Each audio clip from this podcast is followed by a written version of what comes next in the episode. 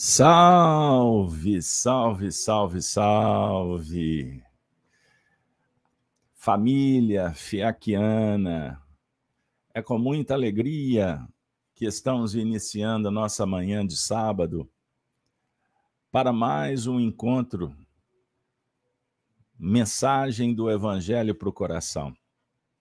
Momento de oração, de intercâmbio, de meditação Obrigado, Senhor. Obrigado por esse momento extraordinário. Eu aproveito para iniciar perguntando aos nossos amigos web, como é que está chegando o meu áudio para vocês aí? Peço que respondam no chat. Tá legal? Nota de 0 a 10. Abraçando de cara os que chegaram, a Maria do Carmo, a Eunice, Regina, Leila, Neuza, Josélia, Helena, a Maria Beatriz está aí, a Cláudia Amaral, a Enilda. Ah, obrigado, Fátima. Seu dedo está esperto, hein? muito obrigado, muito obrigado, Leila, pelo retorno. Beatriz, obrigado. Tenhamos todos um bom dia, uma boa tarde, uma boa noite, uma boa madrugada. De acordo com o seu time, a localidade que você se encontra, seja na Terra ou no mundo dos espíritos. Sejamos todos bem-vindos. Nós vamos iniciar a nossa jornada convidando a todas, a todos, para juntos fazermos a oração da manhã. Bora lá? Então vamos nesse momento desconectar do ambiente de fora. Vamos abrir o coração, ampliando a percepção. Esse momento tão importante para nossa trajetória espiritual. Respirando fundo, pausadamente. Encontre um lugar reconfortante. Vamos mentalizar um quadro na natureza que te faça bem. Que auxilie na ampliação da percepção, expansão da consciência, da mente. Pense numa cachoeira, num ambiente, numa montanha. A relva, o verde, o orvalho percebido na manhã, as flores, o céu. Ambiente limpo, claro, os primeiros raios do sol. Vamos soltar a mente, vamos viajar, vamos sair do corpo, vamos à realidade dimensional do espírito, na dimensão da emoção, do sentimento, dos bons pensamentos. Obrigado, Senhor, pelo dom da vida. Obrigado, Senhor, pelo corpo. Obrigado, Senhor, pelo ar que respiramos, pelo alimento. Obrigado, Senhor, pelo remédio.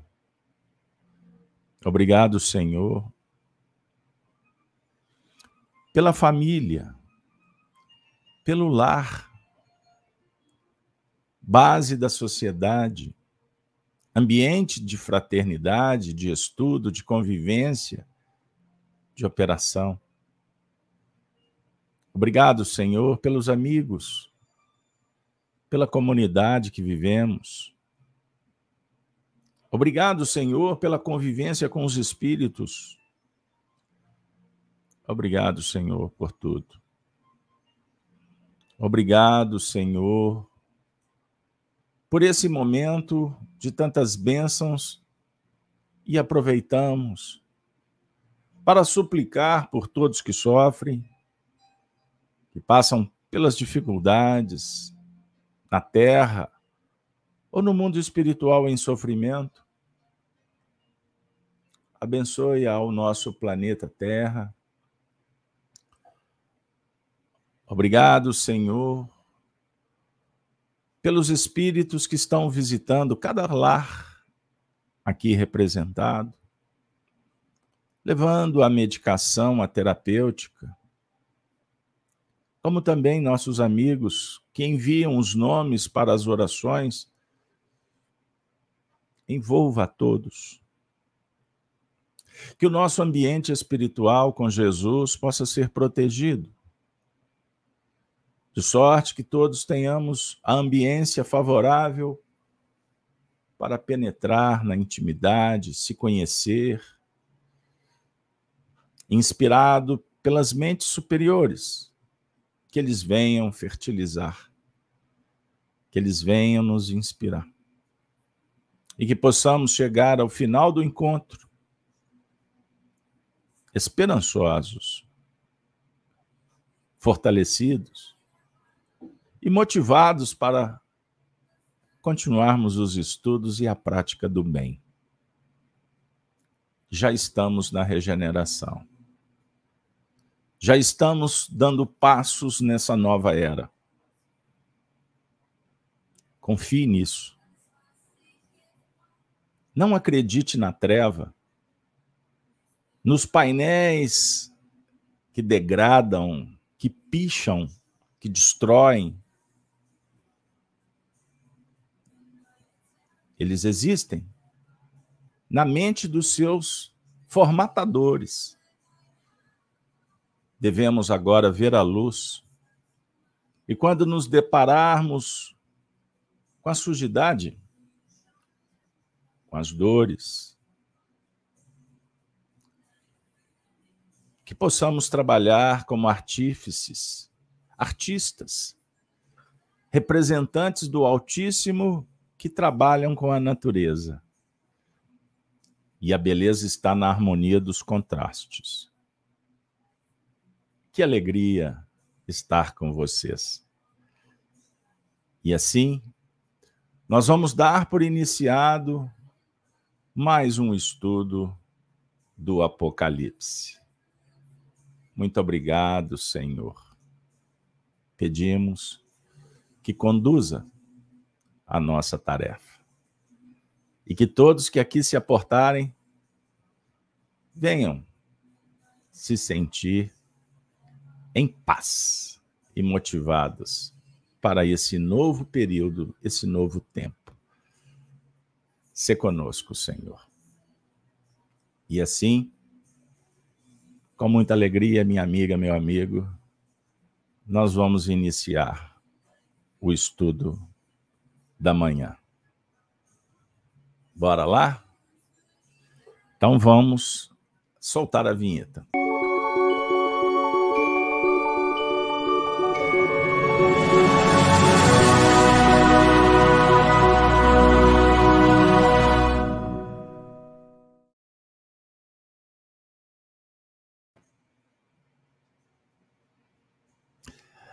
Olá, pessoal, família feaquiana, integrantes da Fraternidade de Estudos Espíritas Allan Kardec, Belo Horizonte, Minas Gerais. É com muita alegria que estamos de volta para trabalhar o Apocalipse, agora com a visão, com os estudos, com a coordenação do nosso companheiro Honório Onofre de Abreu. Tarefa que temos realizado hoje no terceiro encontro. Lembrando que os estudos do Apocalipse são mais de 200 estudos estão nas playlist, na playlist do canal Gênesis e no canal da Rede Amigo Espírita que aproveitamos para abraçar a todos que nesse momento acompanham a transmissão pelas plataformas do Facebook e do YouTube. Então, quem estiver chegando agora, será com muita alegria que apresentamos os estudos anteriores disponíveis nas nossas plataformas gratuitamente. Há três estudos, estamos modificando a dinâmica anterior nessa nova geração, né? nessa nova temporada, tentando reproduzir os estudos que acompanhávamos no Grupo Emmanuel, nos anos 2000, quando o Honório propôs e o grupo foi com ele. E estudávamos o Apocalipse à luz do Espiritismo. Numa expressão, Emmanuel, quando falou do livro As Quatro Babilônias, que também é um estudo interpretativo do Apocalipse, livro da década de 40, que vocês não vão encontrar, não sei em sebo, Quatro Babilônias. Ele disse: a chave da revelação, a luz de um novo tempo. Quando comunidades espirituais se reúnem para dialogar com os homens em novas bases, apresentando um caminho, um terceiro caminho, numa expressão do espírita estudioso e filósofo José Rodrigues Leles no livro O Apocalipse é o Terceiro Caminho. Esgotada a edição também, mas a família comprometendo-nos a afirmar que vão reeditar a obra. Pois bem, minha amiga, meu amigo, então nós vamos trazer como tema de hoje o tempo está próximo. Nós vamos pedir licença para vocês para iniciarmos. Vejam bem, eu vou apresentar um novo quadro. Apocalipse. Mensagem do além-túmulo. Quadro esse que vamos iniciar os nossos estudos e possivelmente encerrar com ele também, dependendo da dinâmica do trabalho para apresentar os espíritos nesse espaço virtual, dialogando sobre os temas que nós vamos trazer, replicando, compartilhando aqueles momentos vividos no Grupo Emmanuel com o Honório e, naturalmente, readaptado a esse momento histórico e essa dinâmica de comunicação que a internet oferece para todos nós. Beleza, pessoal? Então, peço licença para abrir o nosso encontro trazendo Carlos Torres Pastorino. Na expressão do nosso querido Arnaldo Rocha, que foi seu amigo, inclusive fui informado há pouco tempo por companheiros do movimento espírita de Brasília que o, que o nosso amigo Arnaldo Rocha era um dos que visitavam Pastorino no leito, hospitalizado, oferecendo os recursos magnéticos até a sua desencarnação. Pastorino é que deu aquela gravadora para Arnaldo e Chico gravarem as mensagens do grupo Mei Mei. É uma história de amigos, amigos para sempre. Carlos Torres Pastorino publicou o livro é, Sabedoria do Evangelho, Minutos de Sabedoria, Técnicas da Mediunidade. Vai a dica para vocês. No mundo espiritual, Carlos Torres Pastorino, utilizando da mediunidade de Divaldo Pereira Franco, ofereceu um excelente trabalho, que eu reputo como uma das obras mais extraordinárias psicografadas por Divaldo Franco. Trata-se do livro Impermanência e Imortalidade tempo, mente e ação. Eis a mensagem do além-túmulo. E assim vamos abrir o nosso espaço, o nosso estudo de hoje. Afirma o amigo agora espiritual. No princípio, a terra era vazia e havia trevas sobre a face do abismo. Citação de Gênesis 1, 1, 2. E Deus iniciou a sua obra, mais grandiosa do que aquela que conhecemos. Por mais que a inteligência humana recue na busca desse princípio, O primeiro momento desaparece no tempo e no espaço, sem que qualquer concepção possa apresentar um limite, perdendo-se no infinito, que dimensiona a humana ignorância a respeito da causalidade absoluta. Desde que, no princípio, torna-se o ponto de partida para o tempo. Que haveria antes, se é que havia. Da mesma forma, assomam à mente as propostas evangélicas quando se referem ao até o fim dos tempos. 1 de Pedro 1, 20 ensejando margem a novas inquirições a respeito do que ocorrerá depois, se ocorrer.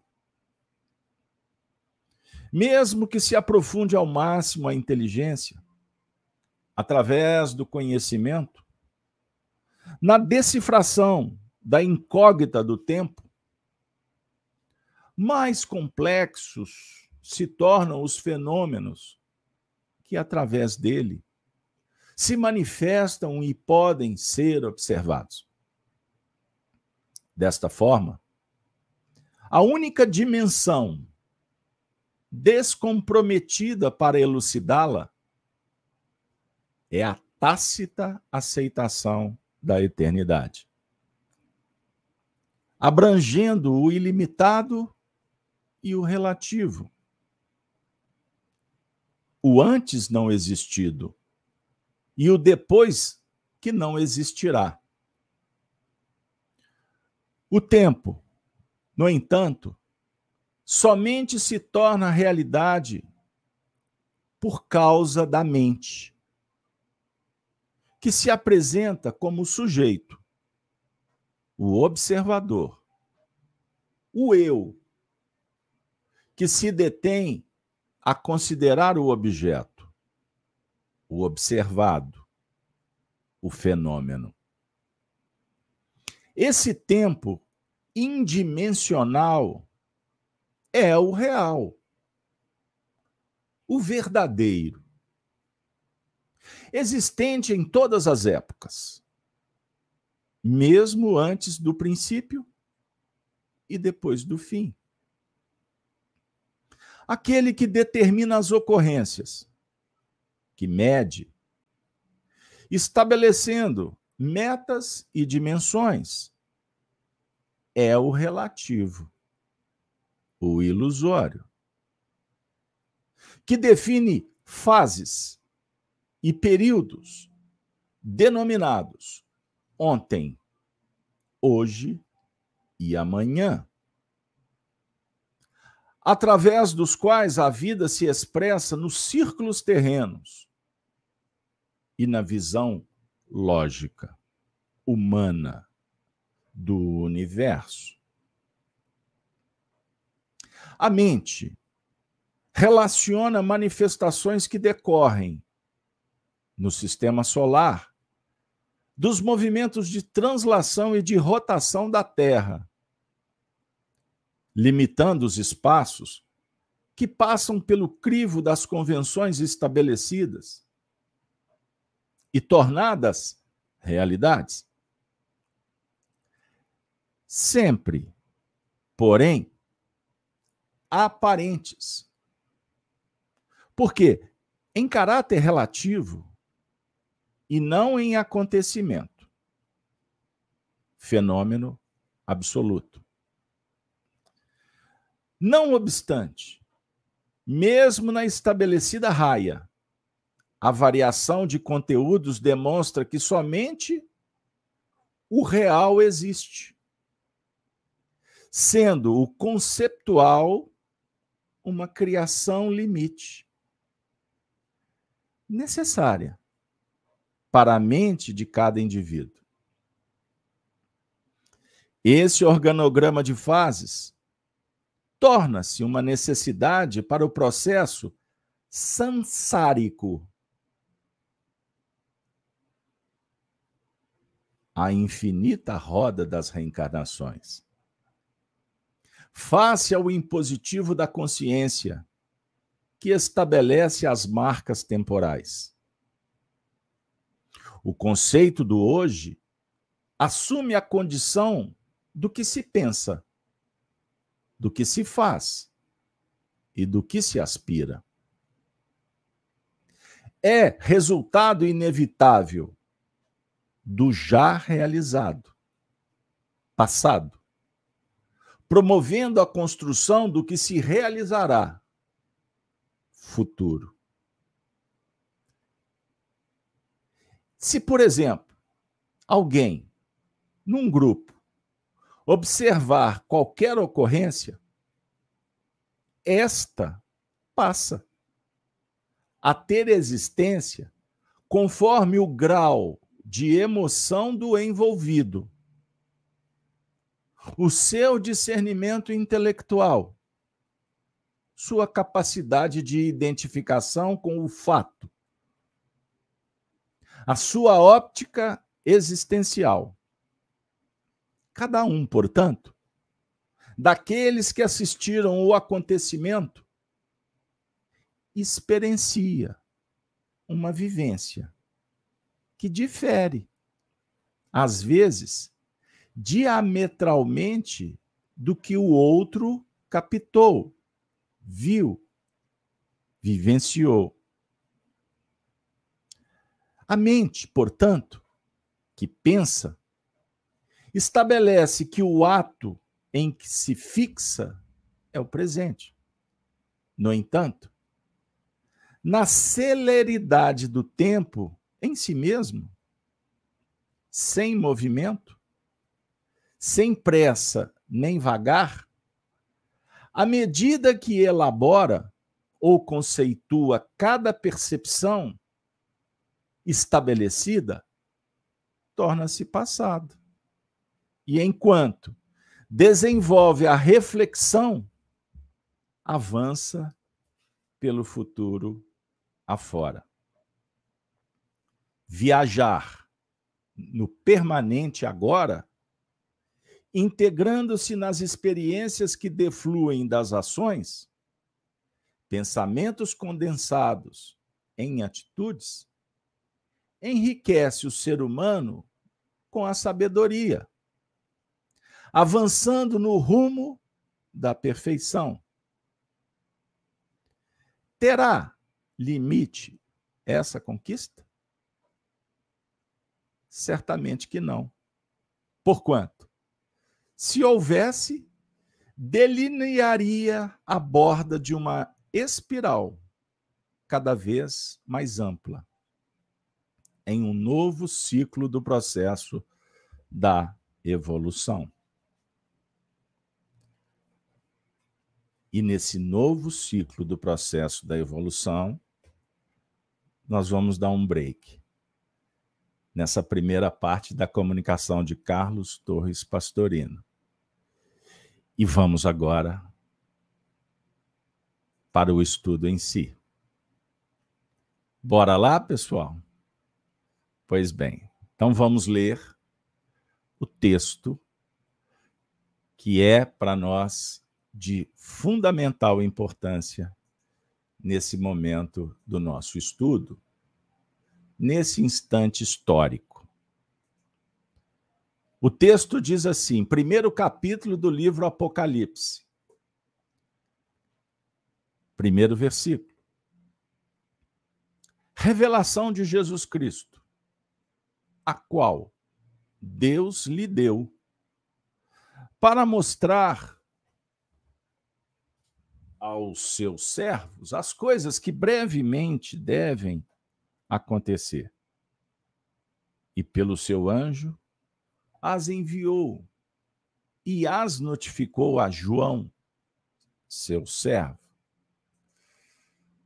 o qual testificou da palavra de Deus e do testemunho de Jesus Cristo e de tudo que tem visto paradoxal. Brevemente.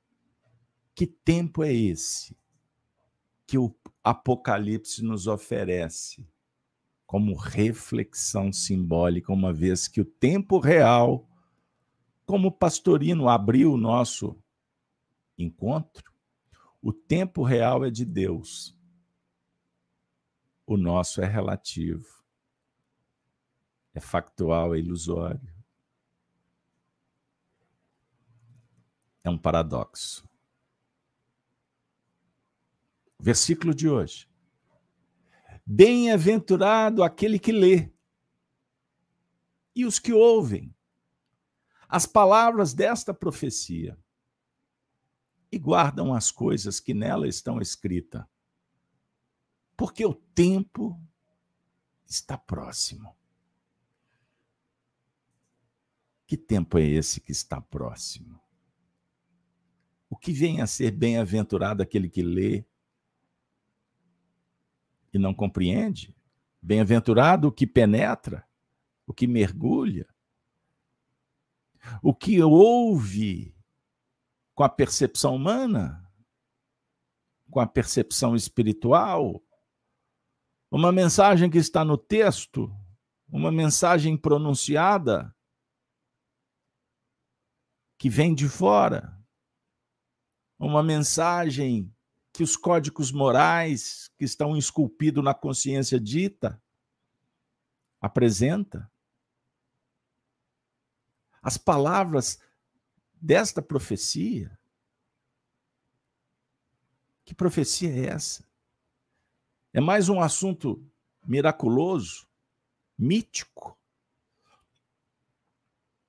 Como eu encaixo a palavra profecia na teoria espírita? A teoria espírita, ela é temporal. É para acontecer dentro dessa visão que hoje temos, formatada pelo paradigma materialista, que se espalhou por todos os setores da humanidade, inclusive nas religiões? Afinal de contas, como encaixamos a pré-ciência apresentada por Kardec no livro A Gênese? Pré-ciência a ciência que prevê, portanto, é uma ciência, e ciência é para ser estudada, desenvolvida, comparada, criticada, comprovada. Ciência que guarda as coisas, que estuda as coisas, que abre, que tira o véu. E o que está escrito nesse simbolismo, que o tempo está próximo. Afinal de contas, que tempo é esse? Repito, com o pastorino, o tempo mensurado pelos homens, por nós, nessa cadência lógica, racional, A mais A é igual a AB, nessa dimensão chapada, linear, horizontal,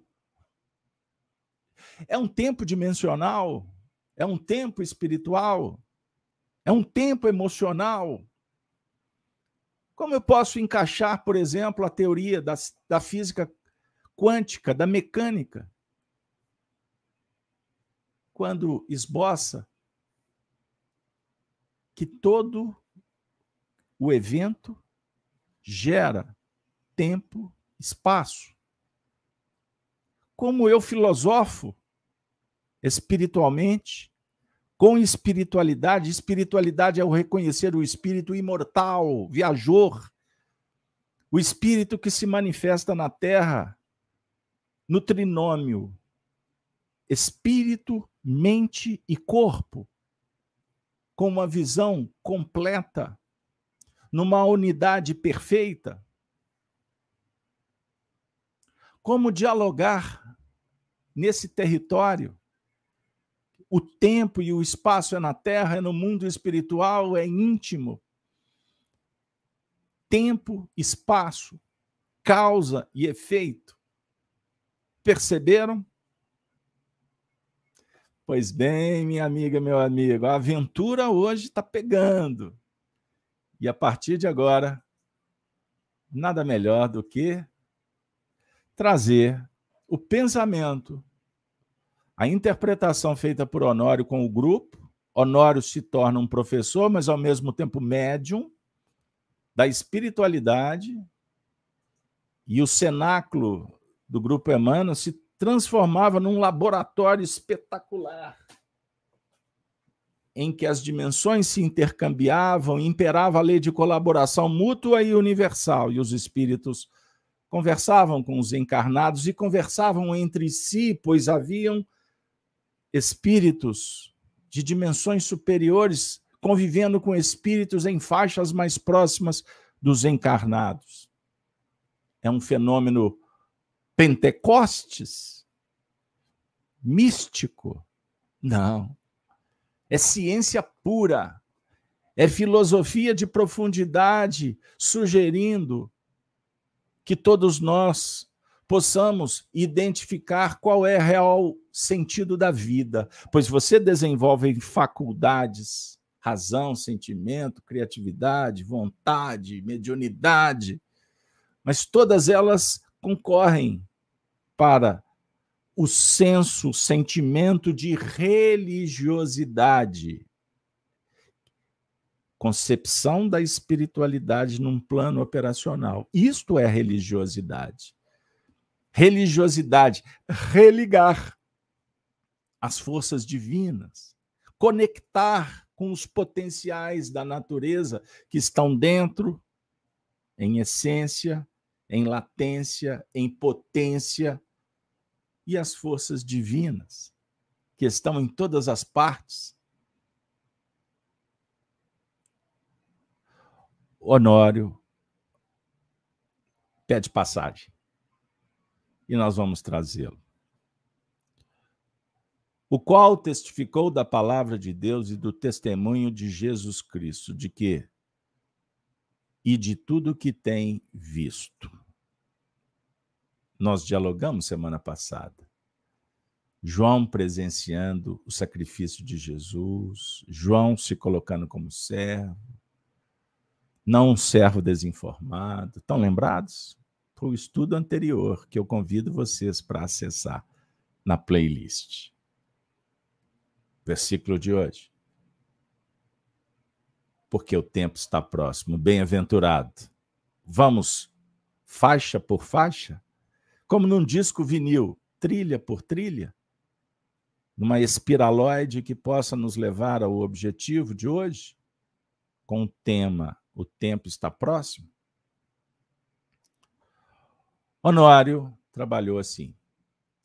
Vamos juntos relembrar e compartilhar com você que não o conhecia, que não sabia que aconteceu esse momento histórico. Bem-aventurado aquele que lê e os que ouvem. Significa, este é o plano educativo. Educação para todos. Temos aqueles que leem, temos aqueles que ouvem, e aqueles que, sejam lendo ou ouvindo, guardam as coisas que nelas estão escritas. Guardar, arquivar. Não apenas na memória, mas, mas no sentido operacional. Então, nós temos aqui uma reflexão: sentido e direção. São duas coisas distintas que caminham juntas. Quando empreendemos uma dinâmica cadenciada, planejada, para se chegar nos objetivos. Isso é fundamental. Então agora nós estamos em outra faixa dimensional o médium vai perceber. Primeiro terço do estudo, nós fomos para uma região espiritual, intelectual, emocional. Agora nós estamos entrando num outro portal. Percebam bem o detalhe. Eu gosto de chamar a atenção para esses bastidores. Falo muito assim, para auxiliar na identificação, porque nem sempre conseguimos. A gente transita e não, e não percebe as etapas. Isso é didático. Faz parte do plano pedagógico. Certo? É o método. O método é o caminho. Usamos técnicas pedagógicas para se chegar no objetivo do caminho: educação e pedagogia. O Honório se transforma num professor nesse momento. Junto com Emmanuel, os espíritos que estão aqui nesse processo, favorecido por esse liceu de bênçãos. É evangelho puro, é carinho. Espiritualidade, é religiosidade. É o sentimento que todos temos. E o humano, humanidade, quando não opera, a vida começa a perder o sentido. Perceberam? Então, observemos. O Apocalipse é um plano educacional, educativo. E nesse cenário, nós temos vários alunos, alguns leem, outros ouvem, muitos guardam, outros não se interessam, outros perdem conteúdo, porque se não aplicado, a gente sabe as consequências. Arquivar, guardar, não apenas na memória, mas no sentido operacional. Aproveitando o pensamento do Honório, eu posso ainda lembrar para vocês. Vamos juntos? Jesus, quando dialoga com os discípulos, anunciando o futuro, ele fala sobre a necessidade do discípulo apresentar-se como tal. Discípulo no sentido do aprendiz, matriculado numa proposta, por uma adesão consciente e não imposta. A proposta do Cristo, amor, misericórdia, virtude, sabedoria. Então, ele chama os discípulos Tomai a cruz e seguir. Lembram? Então, houve uma matrícula. Eles se candidataram, atenderam um chamado. O que bate na nossa porta com essa história é que nós estamos sendo chamados para esta adesão. E não foi à toa que você veio participar do Apocalipse por Honório. Vejam bem. Agora, Jesus fala para os discípulos que se nós realmente amássemos, se nós adotássemos a proposta, era necessário guardá-la, honrar a memória. Lembram quando ele disse? honrar a memória, guardar o ensino é pôr em prática.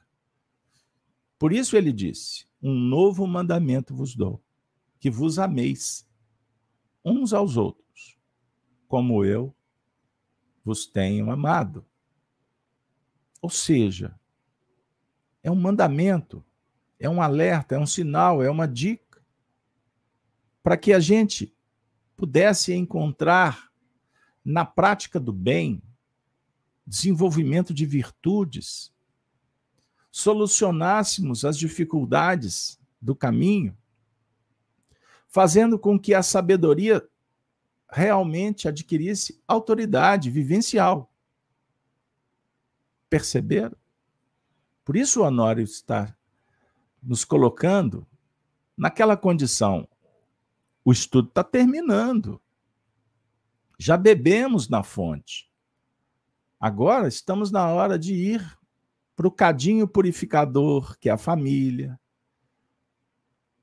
para a oficina, para utilizarmos ferramentas e fazermos a nossa peça. Vamos trabalhar no dia a dia, aonde a providência divina nos conclama. parafraseando Emmanuel, no livro Caminho, Verdade e Vida, anotem. Primeira lição: o tempo. Aquele que faz caso do dia, para o Senhor o faz. Ou seja, prestarmos atenção e valorizarmos as oportunidades, fazendo com que o tempo seja o tempo do Senhor. E não no, no, no paradigma do materialismo, que é matar o tempo. Nós temos que aproveitar a oportunidade.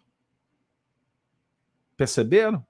Porque senão a gente fica no ramerrão dos interesses imediatistas do mundo, por exemplo, que clama que o tempo é dinheiro, para em seguida recomeçarem todas as obras incompletas na esteira das reencarnações.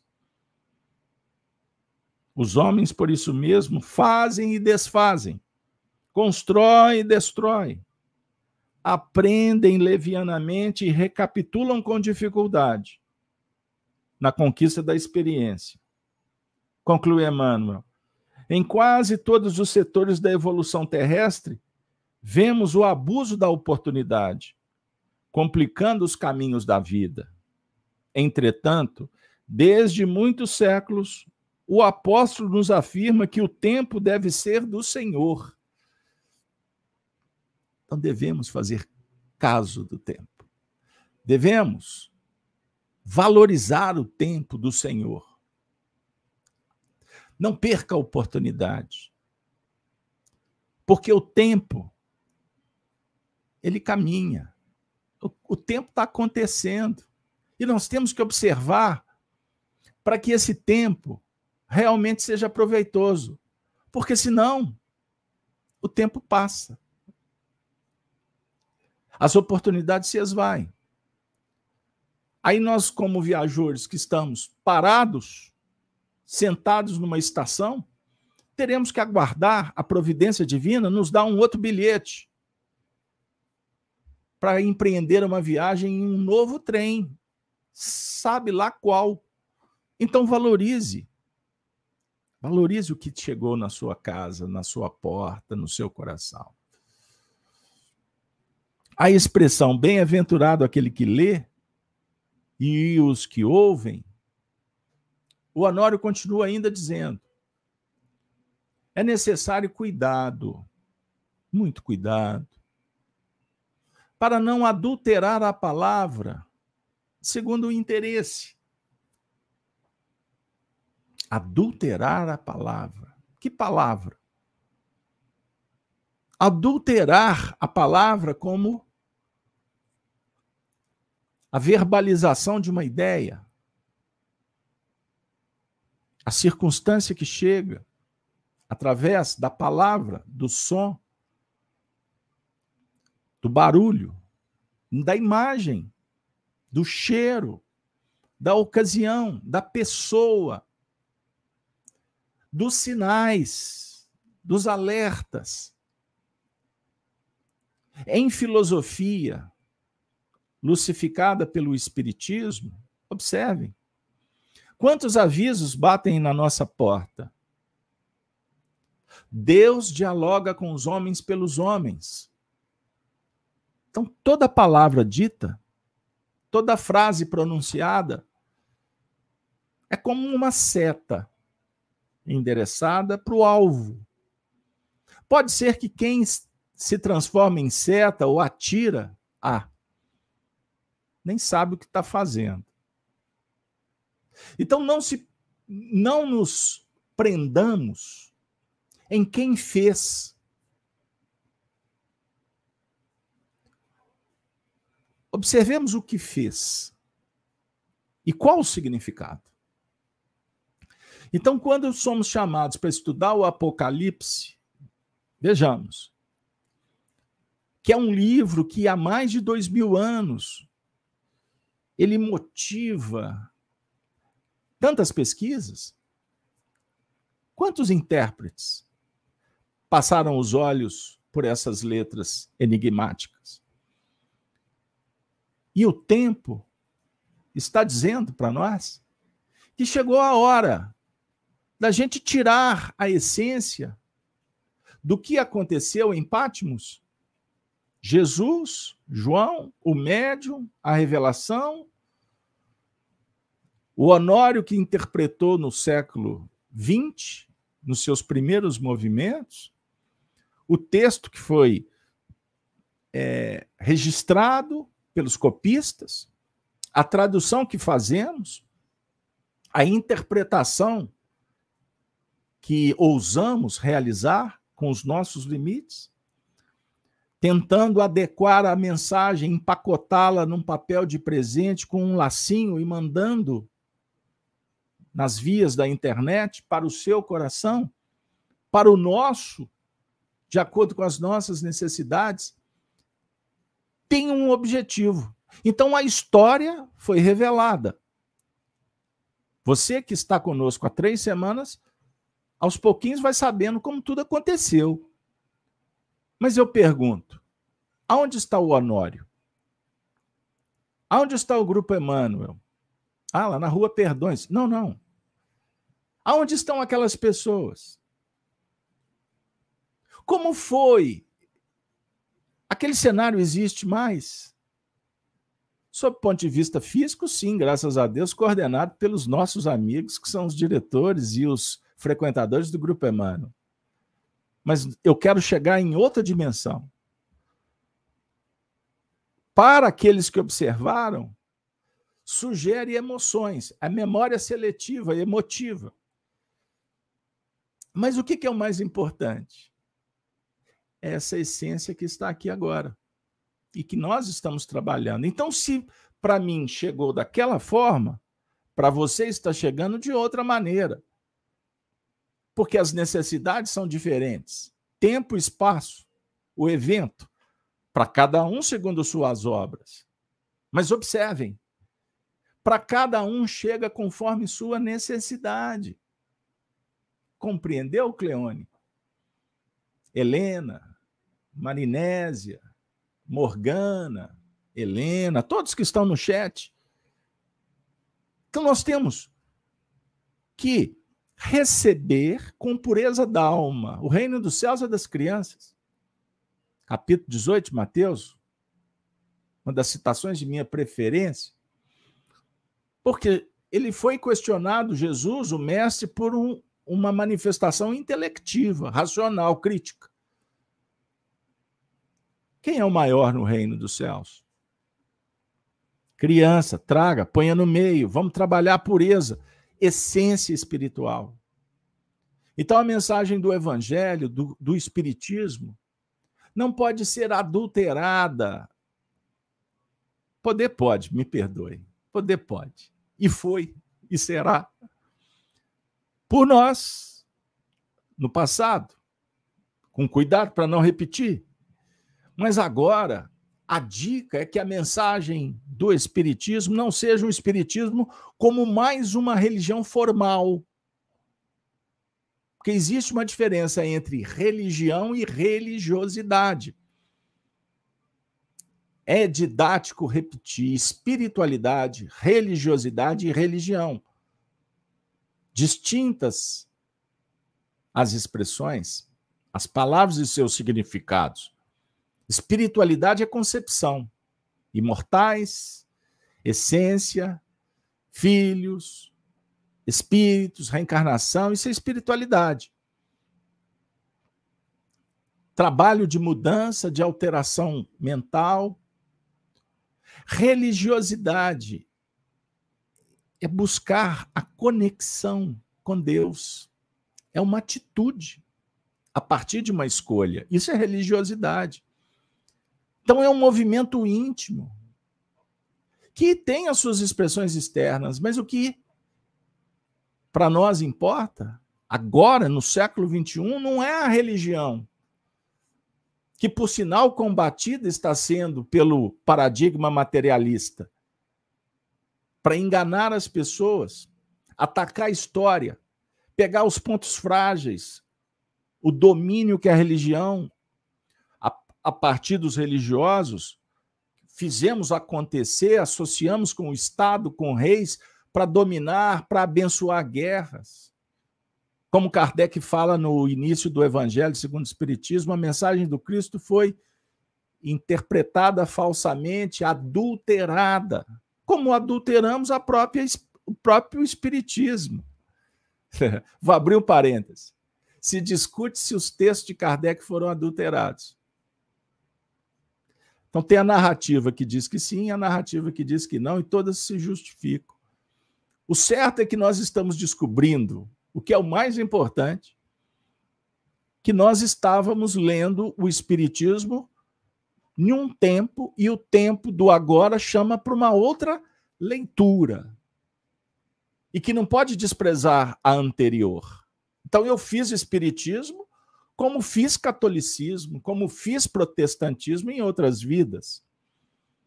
Espiritismo, na minha fala, foi heteronomo muitas vezes. Foi uma mensagem que dialogava muito com o medo e a culpa. Olha, cuidado, Agora, a mensagem espiritista, ressignificada, ela propõe uma busca mais essencial. Porque não adianta ficar na forma se a essência está sendo corrompida. Pureza, simplicidade. Então, não adeque a mensagem conforme o seu interesse. Propale, propague viva, conforme a mensagem exuberante, se revela. Então, despersonalize. O Espiritismo não é seu. O Espiritismo não está na mão de poderosos. Não existe eminência, referência. Porque isso dá poder. Dá poder. Quantas plataformas em, em busca de dinheiro surgem por aí a partir da fama adquirida no seio espírita. Cada um com suas necessidades e suas responsabilidades. Agora você vai colocar o seu dinheiro, você vai se matricular. Por quê? Qual o objetivo? Qual a valia? Então, estamos sendo chamados para pensar diferente, para fazer diferente. Não adultere, não corrompa. Não dificulte a, a livre manifestação do self, na sua essência, do seu espírito. Que a persona, o ego, não coloque máscaras. É nesse sentido. Não adultere. Olhe para a vida com pureza. Ao invés de ficar catando caco ficar prestando atenção na treva, o indivíduo teve o movimento de, te, de telefonar para te dar os parabéns no seu aniversário. Raro hoje, né? Que é mensagem. Porque vivemos um tempo em que estamos sendo chamados para o afastamento, para o distanciamento. E as pessoas estão se rendendo ao menor esforço e não querem conviver mais, com muitas desculpas com muitas narrativas. Cuidado, cuidado, porque querem fazer de você o quê? O que o jogo da sedução propõe? Uma vez que precisamos do convívio social para fertilizar o coração e produzir, compreender? Então, as trevas, as forças inferiores propõem que sejamos indiferentes que a gente pense em grupo e não como indivíduos. Você não vai evoluir espiritualmente pensando como a massa.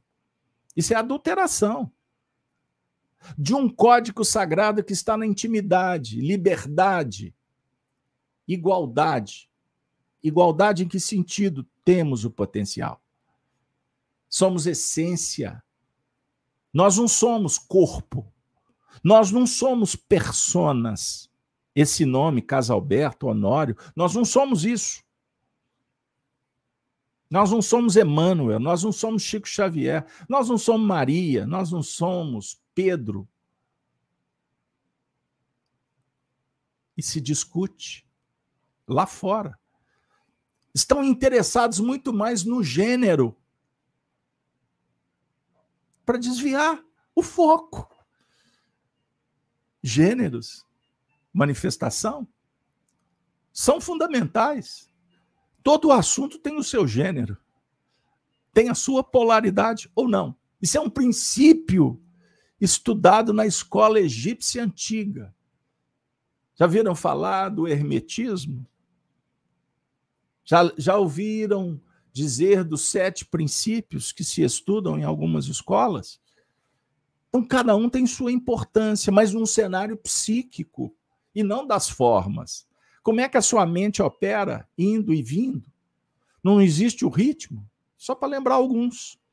Não existe um princípio de causalidade e seus efeitos? O movimento livre, o espírito é livre. O que delimita é o seu próprio limite. É a sua própria capacidade que define. Até aqui vai, até aqui não. Ou de lá para lá, não. Melhor não. A consciência dá a dica. E no mundo das formas, no paradigma materialista, que é ganancioso, que é ambicioso, que se assenta no egoísmo, no orgulho, na vaidade, ele é retroalimentado por nós mesmos, a começar do comportamento, nas mínimas ações, na competição. Pergunto para vocês: não é adulterar? Princípios espirituais? Compreenderam, pessoal? Então, nós estamos nesse momento dialogando num ritmo evangélico espetacular. Somos cristãos. Somos cristãos.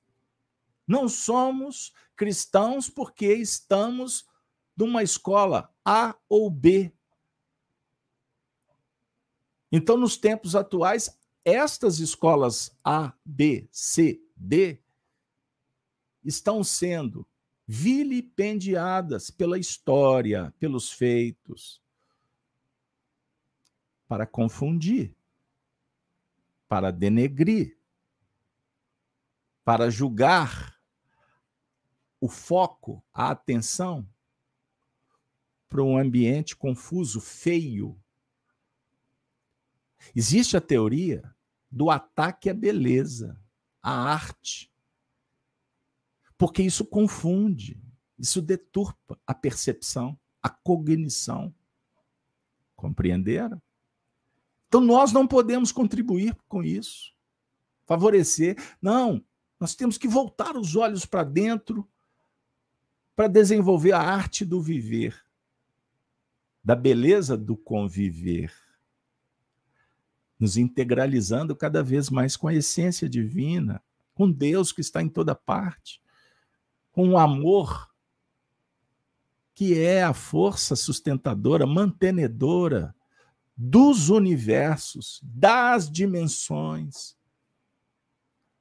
O Anório disse, no outro sentido, sabemos que o evangelho seria pregado em todos os recantos. O que ocorreu e após o que viria o fim. E hoje, a forma global e abrangente dos meios de comunicação amplia a irradiação de forma exponencial. As palavras dessa profecia, no versículo 16, temos: E da sua boca saiu uma aguda espada de dois fios. O que sai da boca é a palavra, cujo símbolo é espada. A espada tem dois fios, pois da boca saem maldições ou bênçãos, de acordo com a natureza de quem está falando. A letra mata e o espírito vivifica, conforme indica Paulo, 2 Coríntios 3, 6. Então, observemos. Olha que beleza. Bem-aventurado aquele que lê e os que ouvem as palavras dessa profecia e guardam, guardam na essência as coisas as coisas que nela estão escritas. Então, as palavras dessa profecia representam aquela seta que nós citamos anteriormente. Lembram da, esca, da espada, a espada de Excalibur? Ela é cravada na pedra. E só o ser abençoado, que possuía a mágica, a transcendência, para retirá-la. Observem aqui que existe um símbolo. O poder da palavra, a verdade, o conhecimento, ele, na verdade, representa a natureza dialogando com a natureza. É o filho festejando a sua filiação. O convite do pai para que ele seja o administrador. E a celebração é perene. Chega um momento em que ele, inclusive, vai casar. E o filho, o pai, contemplando a beleza do universo, vão festejar as bodas e convidar muitos convidados. Olha que beleza! Dando oportunidades a definir a perpetuação dos valores nobres, justos, divinos. Então não podemos nos perder na letra, na forma, porque Paulo alerta: o espírito é que vivifica. Então, o que saia da sua boca seja bendições, sejam estímulo, consolo, esperança, ensinamentos. E quando não, contenha, filtra.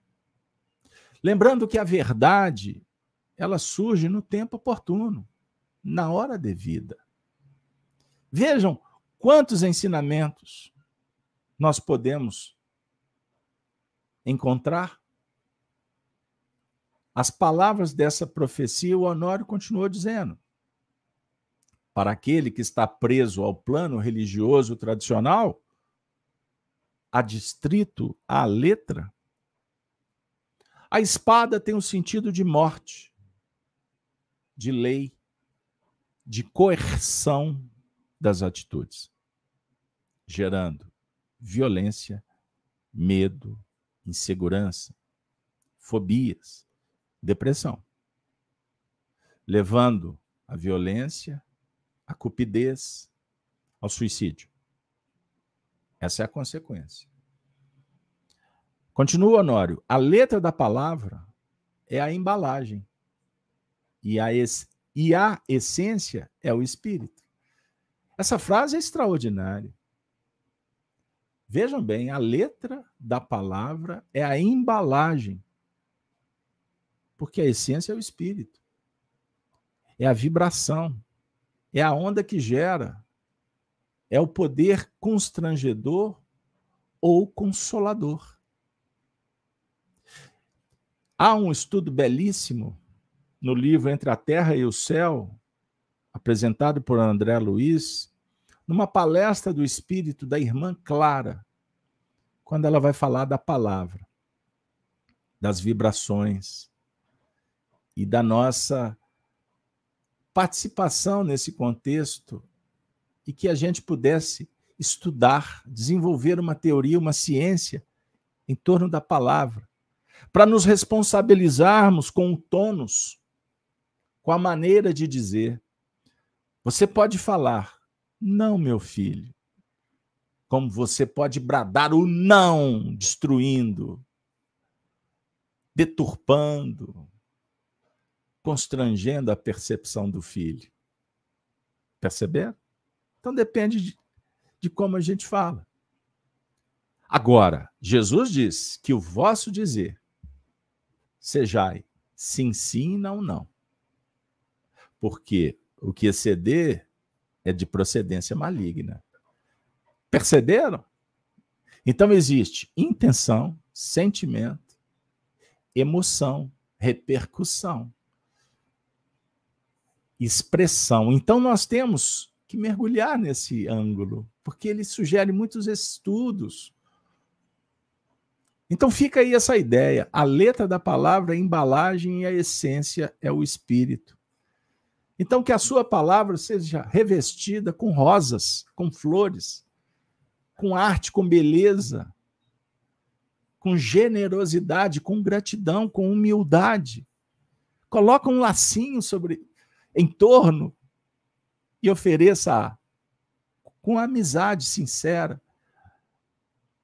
no convívio fraterno de todos os momentos, e não só do momento da festa, mas também na hora dos desafios complexos, e ele continua: o desafio é focarmos mais a essência do ensino que está sob a letra, que é o trabalho, a ação redentora, e menos o conteúdo acusatório da letra. Fechou.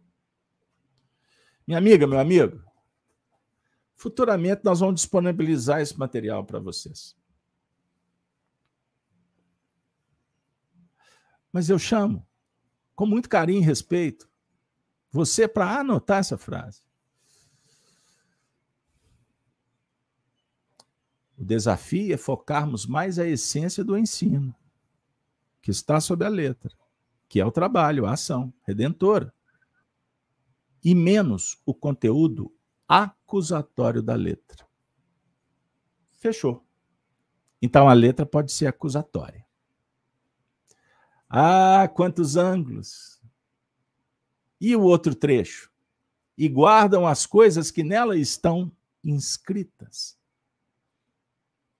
Não há quem não tenha uma informação. Convidando a serenidade, ao equilíbrio, a capacidade de operar no bem e respeitar o semelhante, ajudando-o no que for possível em maior ou menor escala. A nossa era, nosso tempo, esse momento histórico, mostra os alienados por falta de capacidade auditiva e os necessitados que têm consciência e que, em decorrência desse conhecimento das necessidades, vem buscando assimilar alguma coisa. Olha aí. E cooperar da melhor forma possível. Tem uma dica transcendente.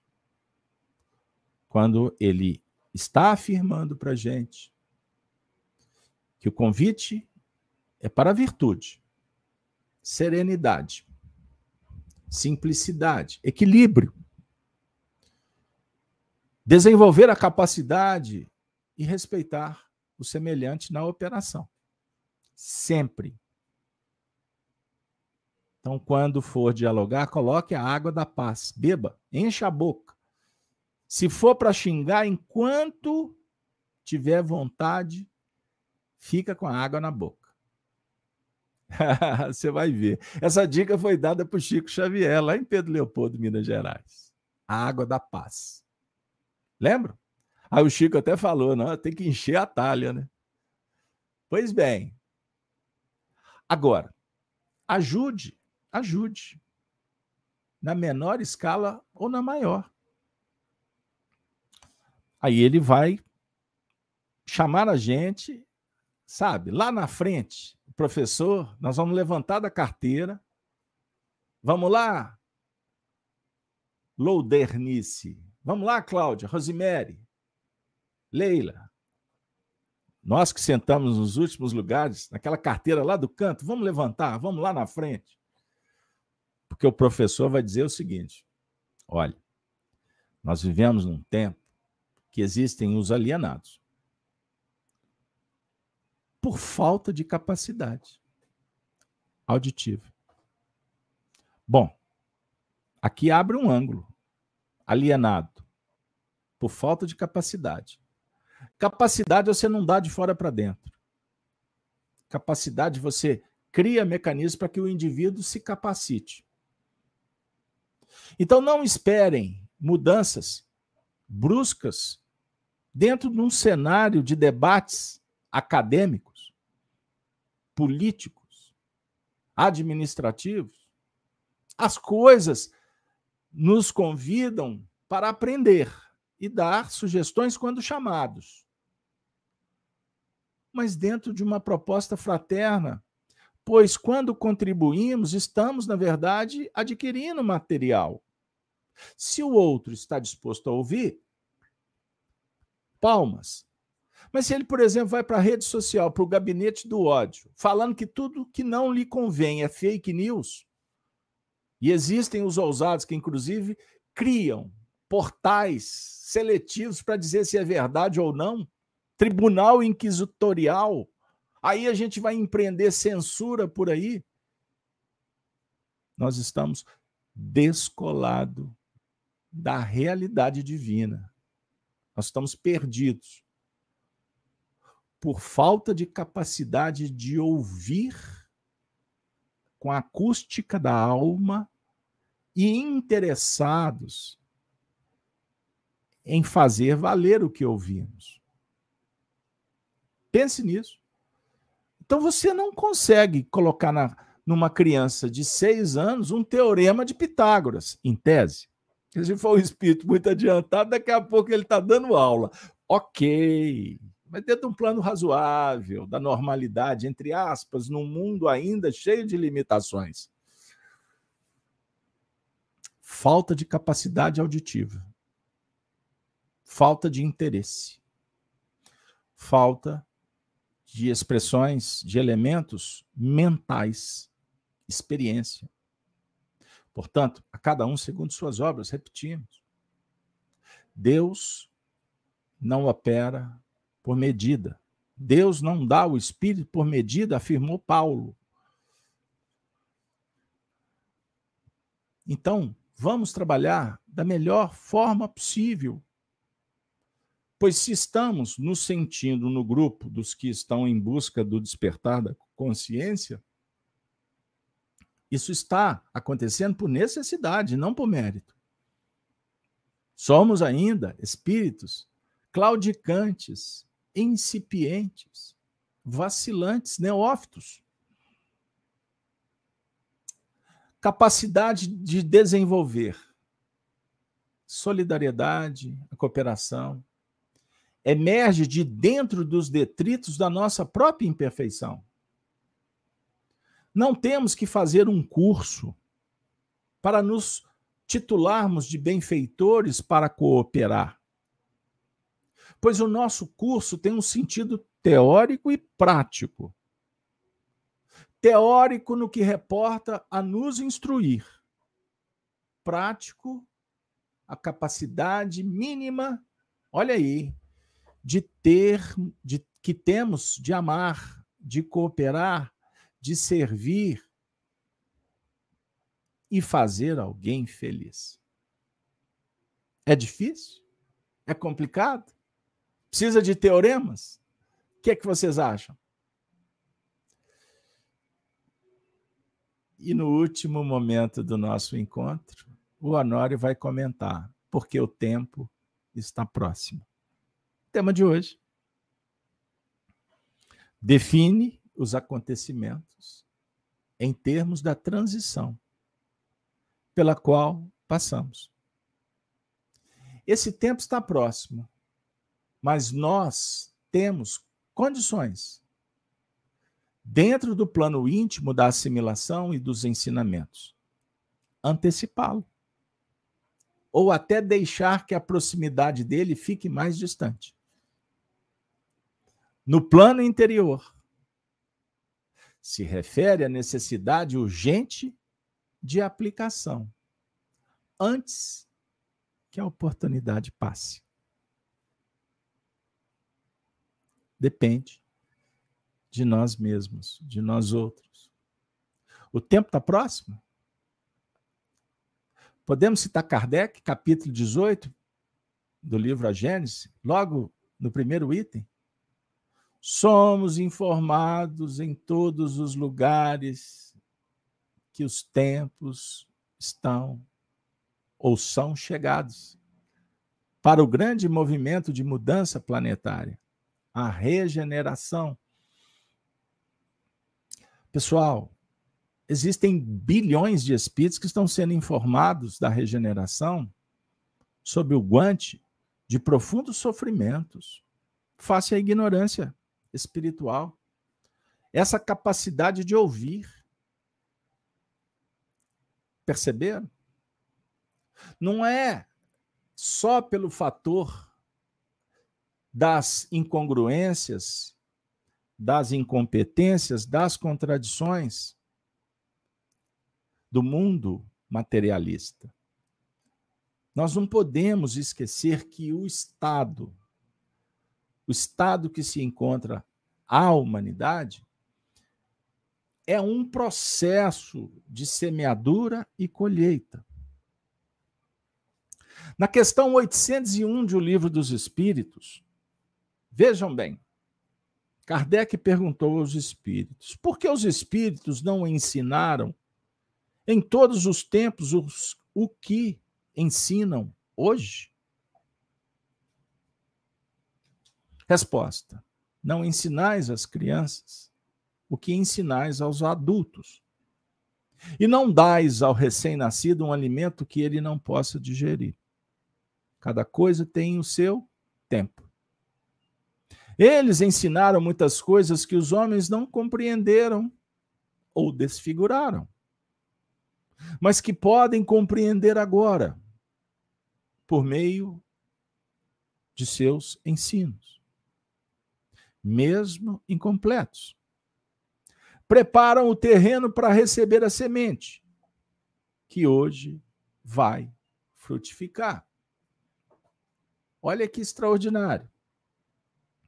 Então, nós temos, conforme a questão 801, sementes que hoje vai frutificar, associá-la à questão 791 do Livro dos Espíritos, que fala da flor e fruto. Então, nessa 801, a dica é que existe uma germinação, crescimento, florescência e frutificação. Para você que é um estudioso atento, indico ainda a questão 116 do livro Consolador.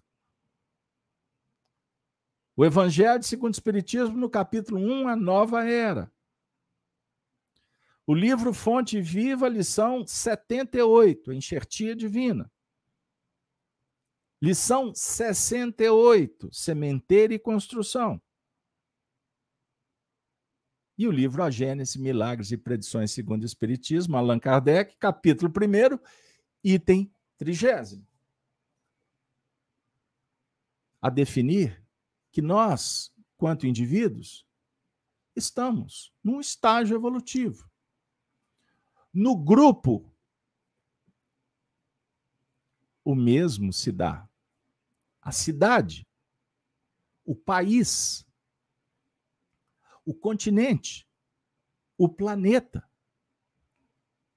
representam o nosso estágio evolucional. Então a dica do Apocalipse é: o tempo está próximo, você pode antecipá-lo, ou ele pode ficar mais distante. A concluir que quem sabe faz o tempo, faz a hora parafraseando o poeta, não espera acontecer.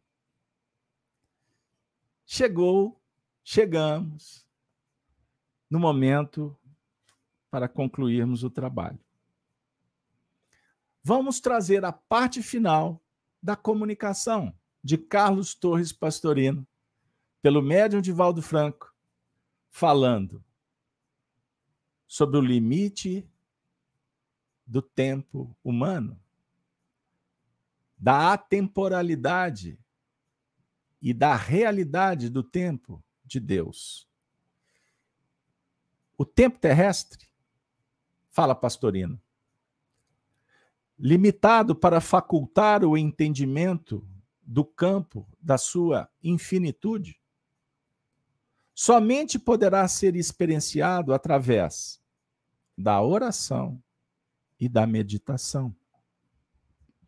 A primeira, a oração, auxilia a romper-se o círculo dos pensamentos, nos quais a mente se movimenta, concedendo êxtase, a anulação do tempo e o desaparecimento do espaço, propiciando outra dimensão emocional. A segunda, a meditação, faculta a ruptura da barreira que dimensiona e encarcera, em cujo bojo uma experiência sucede à outra, dando curso ao mecanismo das medidas. No mergulho de seu campo de vibrações, fora do tempo terrestre, o espírito, não mais o eu superficial, volve ao seu mundo de origem e participa da vida em sua plenitude. Sem a prisão das sensações, nem os tormentos da emoção linear. Essa penetração profunda nas esferas do tempo real é consequência da conquista vertical da experiência, que se transformará em ação, ao invés da horizontal dos atos que se sucedem indefinidamente. Esse tempo real é o oceano infinito, onde o universo, em fases e períodos, repete as suas manifestações cósmicas. Ciclicamente, os fenômenos ressurgem e se imortalizam no triunfo do espírito que foi criado simples e ignorante aformoseando-se, agigantando-se, mediante o esforço e o trabalho edificante, iluminando-se com sabedoria. Eis definida a necessidade da reencarnação, através de cuja roda de Sansara, ou Sansara, o ser emerge das formas pesadas e ala-se em dúlcidas vibrações de luz no rumo do infinito. Enquanto persevera nas amarras do passado, que se transformam em cadeias de sofrimento e de angústias no presente,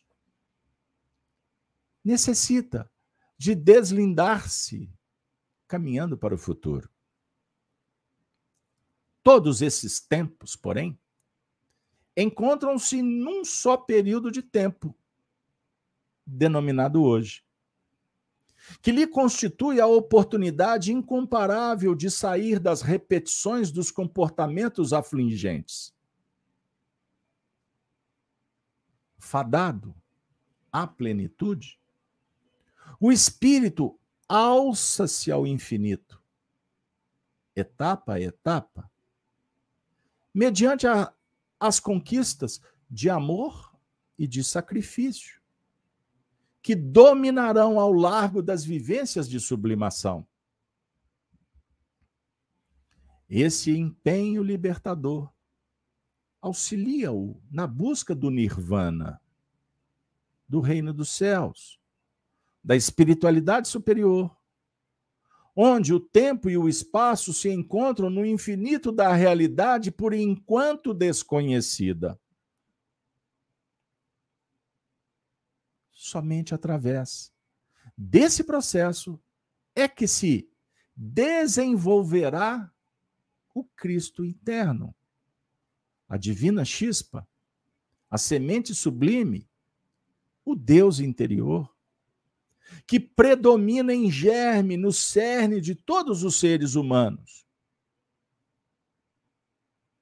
A mente, inquieta e insegura, gerando conflitos por tendência tormentosa, herança atávica dos períodos de transição pelos quais passou, engendra astutos, instintivos, mecanismos de fuga da realidade,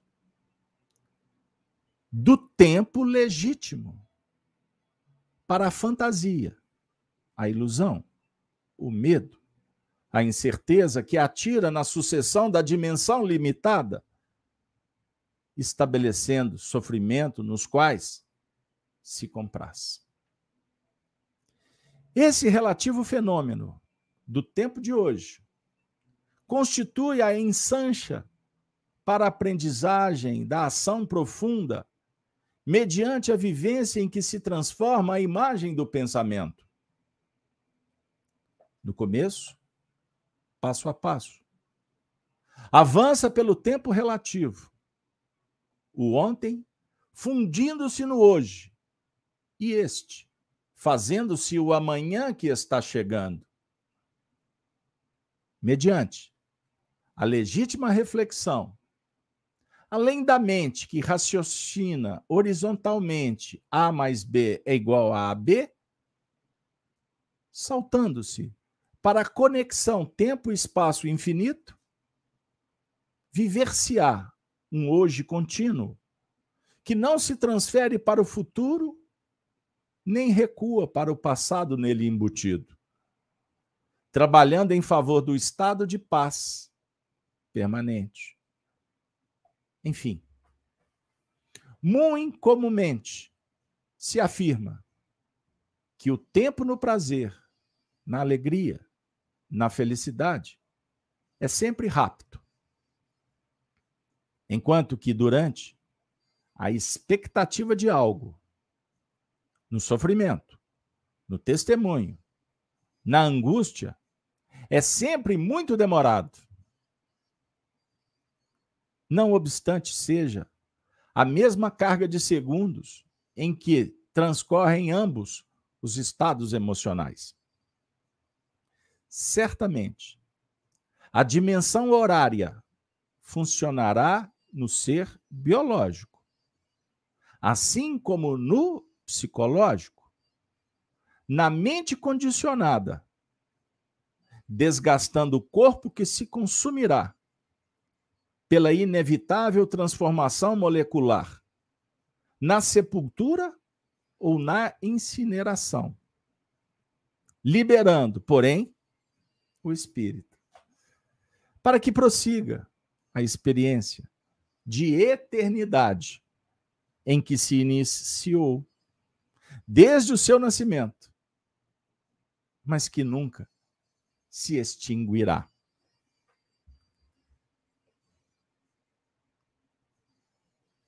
Somos espíritos a caminho da excelsitude, da eternidade, pelas vias da imortalidade, dos renascimentos e mortes, das diversas moradas, das infinitas condições, de um número imensurável de corações que caminham na mesma direção. É certo que a cada um segundo suas obras, conforme o tempo e o espaço gerado por eventos mentais, somos todos espíritos, filhos de Deus, que necessitamos fazer essa conexão para que a vida se expresse mais robusta, mais qualificada, mais bela, pródica.